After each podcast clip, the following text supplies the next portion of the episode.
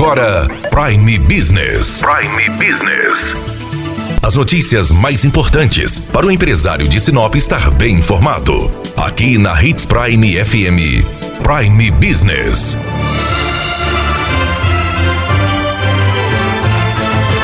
Este mês, o Centro de Informações Socioeconômicas divulgou os indicadores da cidade, juntamente com a Câmara de Dirigentes Logistas de Sinop.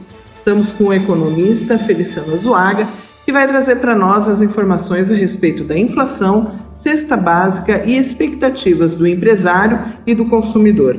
Feliciano, como ficou a inflação e a cesta básica de janeiro? Dani, esse período pós-natal ele tem uma desaceleração natural no índice de preço da cidade. A inflação sinopense ficou em 0,31 nesse mês de janeiro, uma inflação consideravelmente baixa, um pouquinho maior que a inflação nacional do IPCA, que foi 0,21. Mas o que interessa é que essa inflação ela teve alguns vilões.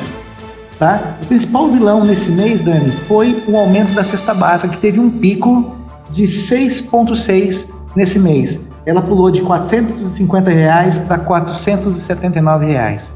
Isso mostra que Sinop ainda é muito dependente da compra de alimentos de outros estados e qualquer problema nesses estados a gente acaba sentindo no bolso aqui do nosso município. Bom, e a gente teve também as expectativas dos empresários. Como que está a expectativa do empresário?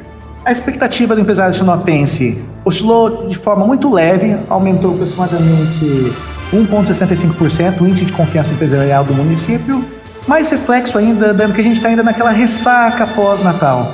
A gente vai observar a expectativa, o direcionamento desse indicador só após o carnaval. Aí, a partir de março, a gente vai ter um, uma definição mais completa dos rumos da economia para 2020. E o consumidor, como que ele está? Como que ele está percebendo a economia e a sociedade de uma forma geral? O que a gente observou de indicador importante é que a confiança do consumidor ela oscilou muito pouco nesse último mês, através do nosso índice de confiança do consumidor.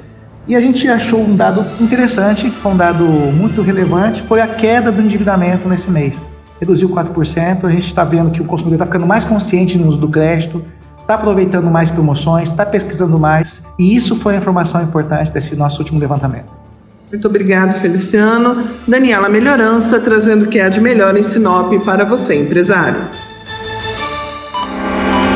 Você ouviu Prime Business. Aqui, na Hits Prime FM. De volta a qualquer momento na programação.